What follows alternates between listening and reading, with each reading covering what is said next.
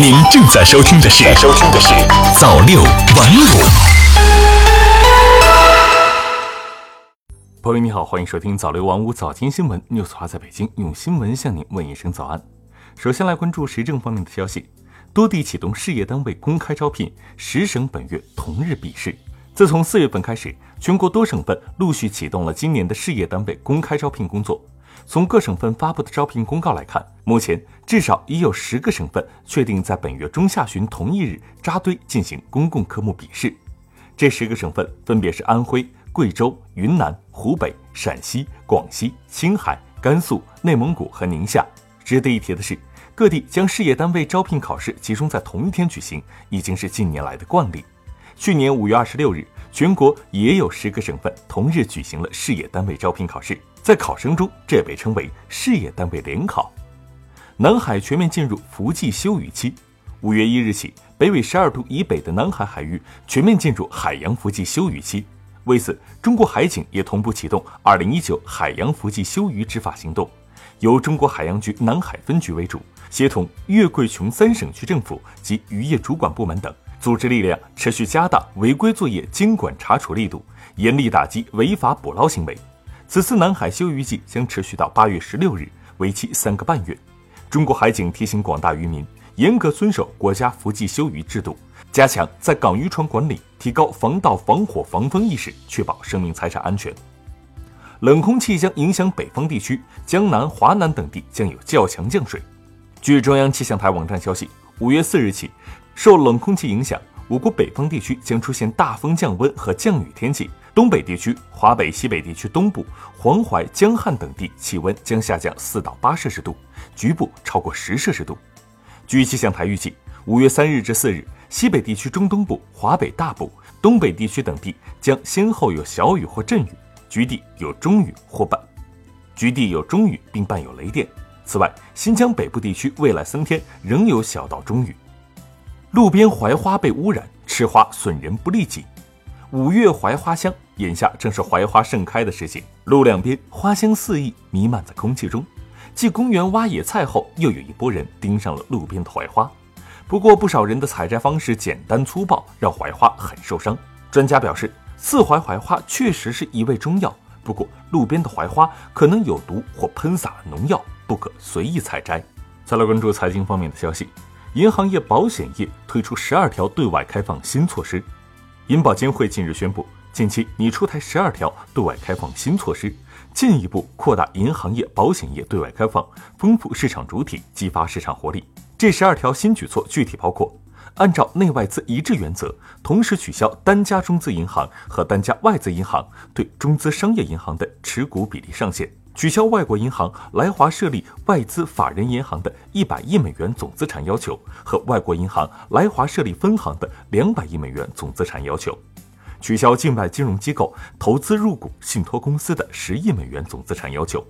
允许境外金融机构入股在华外资保险公司；取消外国保险经纪公司在华经营保险经纪业务需满足三十年经营年限、总资产不少于两亿美元的要求。放宽中外合资银行中方股东限制，取消中方唯一或主要股东必须是金融机构的要求，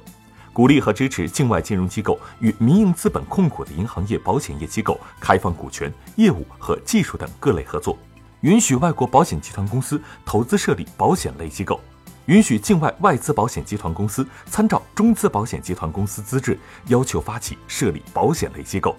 按照内外资一致原则。同时放宽中资和外资金融机构投资设立消费金融方面的准入政策，取消外资银行开办人民币业务审批，允许外资银行开业时即可经营人民币业务，允许外资银行经营代理收付款项业务。一季度工业运行好于预期，工业表现如何关系到实体经济的走势。一季度中国工业经济开局平稳，交出一份不错的成绩单，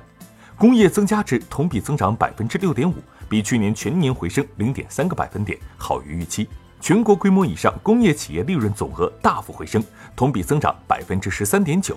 制造业 PMI 时隔三个月再度进入扩张区间。专家指出，在经济下行压力下，一季度工业经济取得如此成绩十分不易，预计全年有望保持平稳态势。步场董事长女儿花巨资上斯坦福，董秘以公告为准。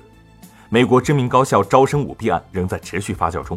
据媒体报道，在这些富豪家庭中，有一名涉案女生来自中国，她的家庭向操盘手威廉辛格支付了高达六百五十万美金，约合人民币四千三百七十七万元。据外媒报道，二零一九年三月末，被斯坦福开除的当事人赵思雨，其父亲为 A 股上市公司步长制药董事长、实际控制人赵涛。就赵涛涉嫌在女儿入读美国名校行贿一事，有媒体向步长制药副总裁、董事会秘书蒲小平进行求证。蒲小平称，公司正在研究这件事。他表示，步长制药是一家正常经营的公司，大股东和我们的关联性不是很强，上交所还没有问询我们，一切以公告为准。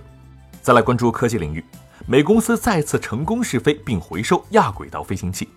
美国电子商务巨头亚马逊公司创始人杰夫·贝索斯创建的蓝色起源公司二日成功试飞并回收了新谢泼德亚轨道飞行器，距离载人飞行更进一步。助力科研是新谢泼德的任务之一，但蓝色起源公司设计这款飞行器的主要目的是把人送到亚轨道旅行。亚轨道一般是指距离地面二十公里到一百公里区域，处于现有飞机最高飞行高度和卫星的最低轨道高度之间。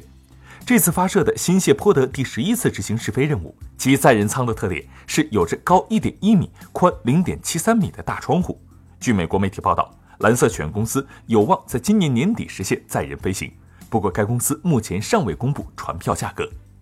最后再来关注国际方面的消息，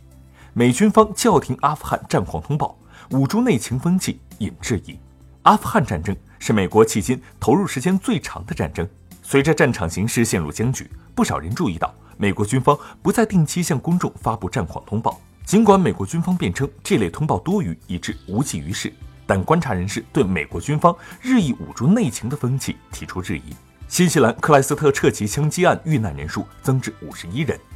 新西兰总理杰辛达·阿德恩三日证实，一名在克莱斯特撤旗枪击案中受伤的土耳其男子当天凌晨在医院死亡，枪击案遇难人数升至五十一人。阿德恩在声明中说。土耳其和新西兰都会为这一消息感到悲伤。我们一直都希望能够挽救他的生命，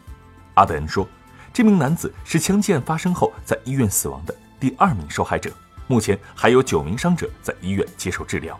欧盟将采取一切适当措施反制美国赫尔姆斯伯顿法第三条。